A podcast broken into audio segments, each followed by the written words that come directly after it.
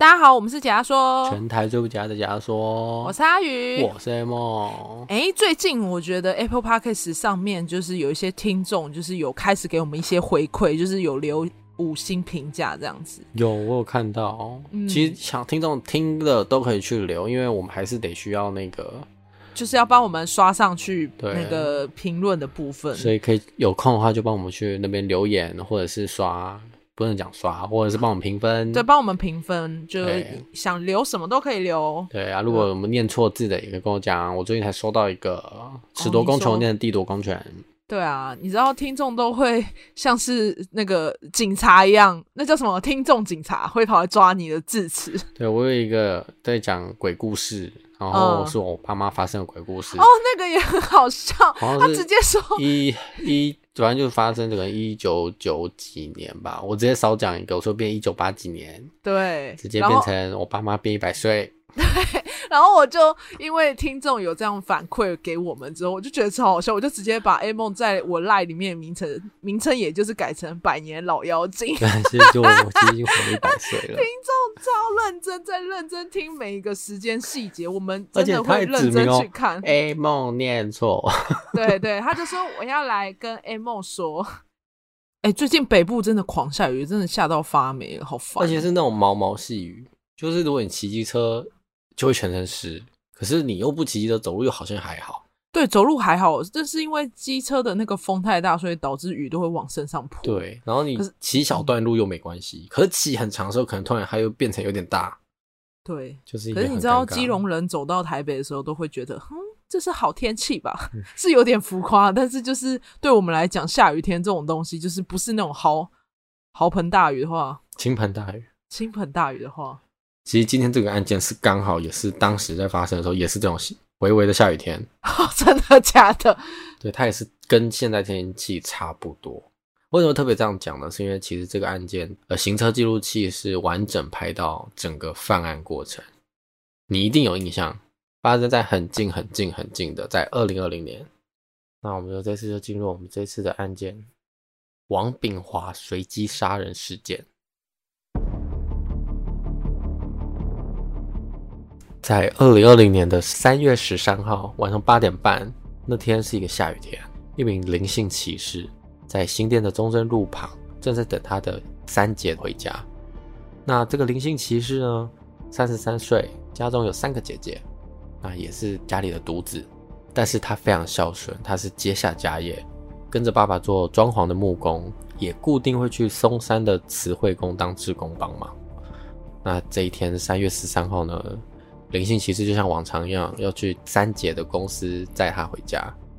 那是因为那天下雨偏大，爸爸还交代说：“哎、开车去吧，比较安全，比较不会出事。”那灵性骑士就说：“啊，麻烦，开在挡视线，骑机车比较快。”那他到中正路后呢，就坐在机车上嘛，停在路边，先赖他三姐说：“哎、我到喽，你下班下来就可以了。”这时候，后面一台临停的车子，车内传出一对男女争吵的声音。然后突然就嘣一声，男子摔门下车，手持生鱼刀片，快速的走到这个灵性骑士后面。此时的灵性骑士还在划手机，因为毕竟在路边等是低头的嘛。这个后面这名男子呢，就把生鱼刀片往背部用力的刺入。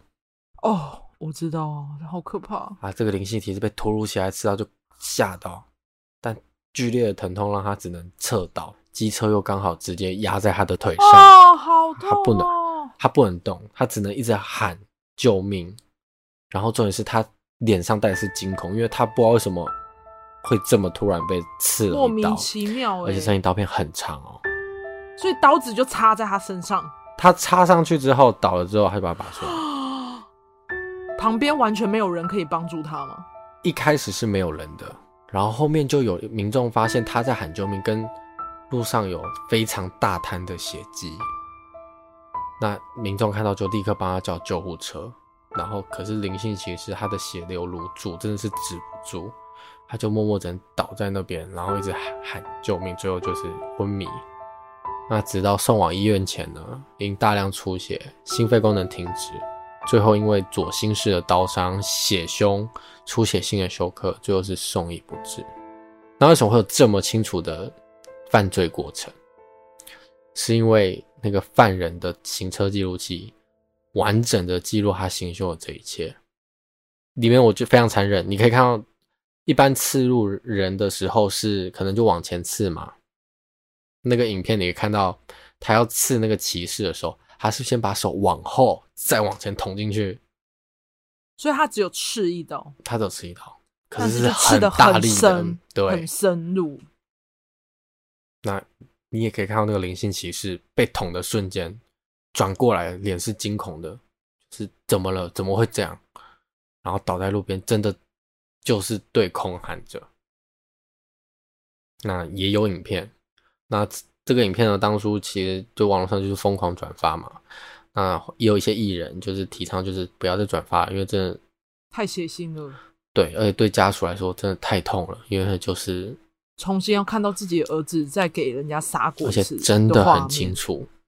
刚刚有讲到车上传出争吵声嘛？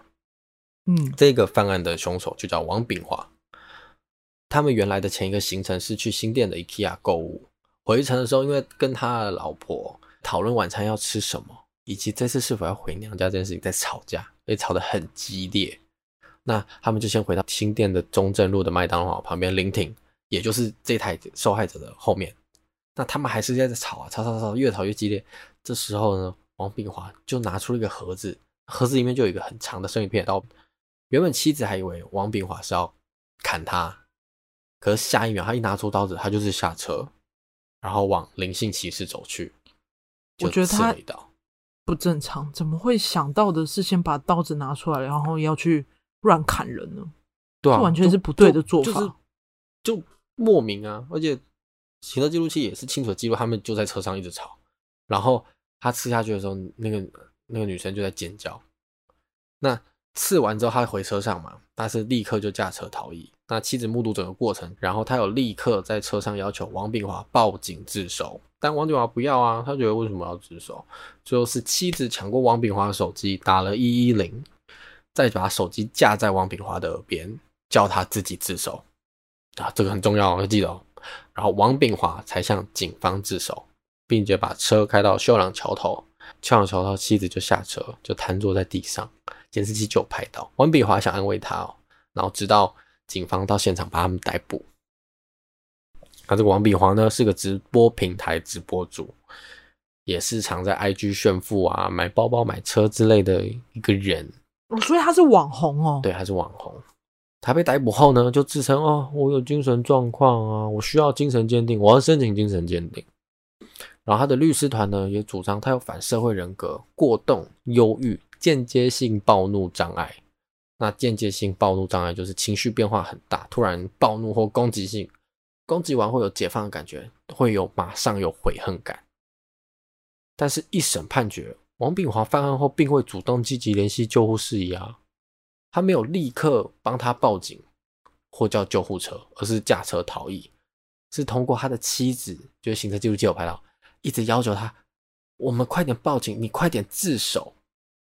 你快点跟警察自首，然后最后是妻子直接拿手机架在他已经拨通了，架在他耳边，他才坦诚犯案。所以这部分明显是妻子要求向警方才自首，并不是出于本真诚悔悟才自首，而是出于情势所迫。那并且在王炳华报警，警察到来，他是立刻向警警员自称：“哦，我有精神疾病。”所以是很明显的，就是要逃避一些审判跟法律责任。他如果有精神疾病，正常来讲，他应该会有以前的就医记录，跟他目前一直都有接受治疗的那个那些记录吧？还是他就只是自称？他就是自称哦，哇！因为他以前有自残的记录，所以他自称。那他那那个法医后来有鉴定他的精神状况吗？哦，法医确定，法医有鉴定，哦，没事。那在看守所的时候呢，其实有。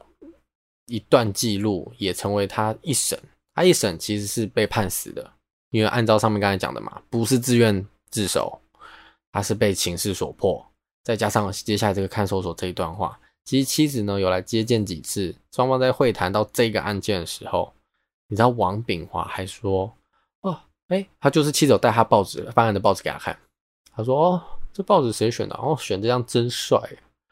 然后记者跟他说：“我可以先帮你把 IG 跟脸书关掉，我们先避避风头。”那这个王炳华人就说：“不要关掉，我要趁现在吸引，我要涨粉，出去我就走八加九路线来吸引粉丝。”他其实说：“，那看如果面对记者的时候，你要怎么陈述这件事？”他说：“我会坚持没杀人。”他在路边看到刀子跟当时的行车记录器啊，原来我刚才杀了人哦。他要假装自己杀人失忆，完全没印象。但妻子也担心精神鉴定不会过嘛。王表还说：“不用担心啦，我会演，我眼神呢。”这在一审判决上都清楚记载。所以在一审的时候，因为自首本来就是鼓励真心忏悔者，跟当时的立法一直不符合，所以一审是被判处死刑。并且褫夺公权终身。那除了这个部分，其实王炳华还有在对谈的时候，还有讲了一个，他说：“我们新来的一个室友老人，我都欺负他，因为那个老人很臭，很像流浪汉，我差点要揍他，或者是什么，昨天进来一个白痴啊，我们都一起欺负他，他还问我说可不可以抽烟，我就不行啊，后就呛他，好屁哦，他是不是其实真的就是一个八加九流氓那一种？他就是。”我觉得就是个太高傲的人，然后他就霸凌室友哦。他会有像的妻子会寄一些番茄鸡胸肉或什么的，他们吃不下，他们就轮流塞进他被欺负的那个人嘴巴，或者是他想要抽烟，他就拿松水沾给他抽，这都是有录音的。他连在监狱都还在霸凌别人，嗯，他在看守所那轮就到处霸凌那些人。所以他根本就毫无悔意，人血真的是人血，真是垃圾。那一审判决处死刑，合情合理啊，这些证据都有了。但是进入二审呢，突然呢，王炳华不要跟我说改判哦，我会生气哦。息怒，息怒，息怒。二审呢，突然王炳华原本否认杀人嘛，忘记了，忘记了。这二审他说哦，我是我有杀人了，我有杀人。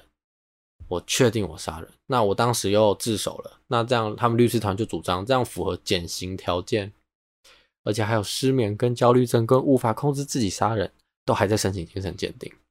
检察官，检察官是另外一方的嘛，他就坚称那时候精神鉴定状态的时候，在一审的时候就已经确定是没有异议的，为什么现在又要再申请第二次精神鉴定？对啊，不符合法律程序吧？嗯，他就说还是要再申请啊。那其实王炳华会突然开始承认自己就是杀人，再加上一些精神鉴定了，其实他在一审的时候被判死了，所以他开始想办法要拖，要减刑啊，对，想他要减刑，想办法用其他方式。嗯、最残忍的是，王炳华的律师团主张了本案没有严重到要判死，他们举例了汤姆熊割喉案。听众如果没有听过汤姆熊割喉案，可以往前翻。汤汤姆熊割喉案呢，里面的死那个犯人有讲一句话，最重要就是杀一两个人又不会被判死，我不用怕，就类似这种话。那他们就说，他们这个律师团就主张汤姆熊割喉案当时这么残忍，割了一个小男孩在厕所还割喉致死都没有判死了，本案本不应该要判死啊。反正他就是拿另外一个随机杀人事件来主张，他目前的行为也没有严重到需要判死刑。对，因为另外一个汤姆熊杀人案更残忍嘛。都没有判死了，嗯、那这个你看他又有精神疾病，然后又自首，因为汤姆熊刚刚他没有自首啊，所以他就觉得这些理由极其充分，可以减刑。对，法官组成对律师团，律师团对，嗯、结果法官呢同意他对于杀人动机的部分的确是很恶劣，而且泯灭人性，但是对于类自首的部分，类自首是什么？类自首就是。类似像自首，他不是自首，对，他是类似自首，就人家架着他的那个耳边，然后叫他承认、哦、反正就不是自愿型这样，所以就叫类自首。嗯、他觉得，嗯，这个法官就觉得，哎、欸，跟一审的认知不同咯。他觉得你没有办法认定他什么叫做被情势所逼才自首，他大可以手机架在他耳朵旁边的时候，他不要承认，不要在电话中讲，他直接继续逃逸，但他最终还是选择听从就是妻子的话而自首。那最重要的是，这样的自首节省了司法资源的耗费，他们可以立刻就 减少这些耗费，而马上抓到他。最后他们还是快速抓到他了嘛？所以他的自首还是归类于自愿，所以符合自首减刑原则。嗯，所以哇，这些律师团花了多少钱？真会，我觉得他的律师团应该也是很强，应该他是富二代，难怪。所以他当然会抓各种漏洞去戳啊，所以最终改判无期徒刑，然后再提到上诉到最高法院能被驳回，原案就是定谳，无期徒刑定谳。所以这个人他就没有任何的忏悔。还想办法能够就是逃出来，然后还在监狱里面霸凌别人，然后他，他没有想办法逃出来。他其实当初得到死刑之后，他就是想办法尽量让自己是无期徒刑，就是想办法减刑减刑，嗯，所以他就主打自自首原则。那其实所以自始至终他现在还活着，就确定了，已经就是不会不会是死刑了。可能大家尺夺公权是吧？对啊，就就还是。可是大家要有一个认知，其实，在监狱里面表现良好的话，会有所谓的放假，然后放假就可以延伸到我们之前的案件，就是那个为什么会放假跑出来会杀警察呢？请帮我往前听。反正就是我觉得这种无期徒刑呢，其实都是给家人一种另类的伤害，是因为他们会觉得他们心里要有一个绝对正义，就是一命抵一命嘛。可是大家就会去讨论说。一命抵一命真的有用吗？嗯，可是就就这样一审的判决来看的话，应该说就整个人格就有问题了。我并不觉得他有教化可能。我觉得比较奇怪的是，就是大家都要说，大家都说法律是来约束人的，可是就是你不觉得我们做这么多案件，他这个结果让我会觉得，难怪坏人可以继续就犯。就继续，我觉得讲最难听的最快就是汤姆熊杀人案的凶手讲的那句话，至今都还在发生啊，他没有讲错啊。可是那是因为他有神经病啊。你说杀，可是他就讲错，杀一两个人又不会被判死。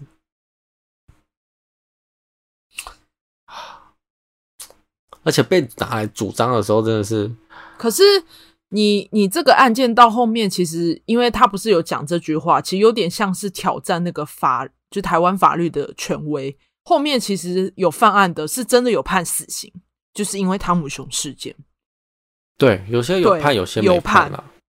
有些就都无期徒刑啊。可是就是不想要让这句话来，就是诋毁台湾的法律，主要是这样。还是有判刑的，并不是所有的犯罪都可以。其实会去做这个案子呢，主要是因为他判决是最近才出来的，所以我就刚好觉得这案子就是对我印象中蛮深，因为那是网络这个可怕的影片。有你说这个名字，我就很有印象。这个影片是大家都在疯传的，然后大家都不相信，就以为看到什么什么就是真的是一个杀人案。就是什么时候可以做到，就让我们觉得对台湾司法有点望。好像有一两件，我们做过一两件，就对台湾司法还是有点希望的。就做二 做了差不多三十件没希望，里面会有一件有希望。可是其实本来就是像警察那个事件，就是真的要整个体制要大改，都还是要一点时间。就算是发生了像这一次的杀警案也是一样，不可能整个体制有办法马上改变。而且我们这样做，比如说像我们的其实听众去听，我们做警察案。的最新的杀警案，我们就再去往前做上一次的杀警案，我们就反而有找到了一些症结点。对，就是关于为什么到最新的警察还是有状况，而且并没有配齐到该有的装备。装备其实可以去听啦，我们那边都那时候做的很详细，就是因为杀警案这件事情其实是可以预防的，但是就是前几年就有发生类似的事件，在台铁的是 A 梦负责的那个故那个案件。可就整个听下来，就会觉得说，明明就是可以预防以后，就是在我们今年发生，明明前几年就已经有发生类似，但到今年还是在发生一样的事情。嗯，我觉得就是人家说为什么要革命，为什么要上街去请愿，就是因为如果政府不去改变，或者是整个体制没有一个愿意去说出来、去愿意站出来的，永远。我们的司法都会是这个样子，永远我们就是会看到一样的事件不断在我们眼前发生。所以我后来想想，其实不是事件越来越多，反而是以前的事情一直都没有在改变。我觉得是这样。嗯，好啦，今天案件就到这里。那记得订阅我们解压缩哦，IG 立 IP 点 TALK，订阅我们的 FB 粉丝团也是加说加说，然后我们 Apple Podcast 上记得要帮我们评论五星或留言都可以。对，留言我们都会回。嗯，啊，如果你也想我们语音回，我们也会语音回。如果留的蛮特别的，我们会语音回了。然后下礼拜的话就是圣诞节，跟大家提一下，就是我们会有准备一个小小的特辑，对，预告一下，希望大家可以在圣诞节的时候一边听，然后跟我们一起度过快乐的圣诞节。对啊，如果圣诞节想要，哎，应该不能讲啥，对我们有想提问的，可以去我们 IG，我们会开放一个留言 Q&A，就可以去那边问，我们会在录音的时候统一回答你们。嗯，好，好，那我今天就到这里，我是阿鱼，我是 A 梦，拜拜，拜。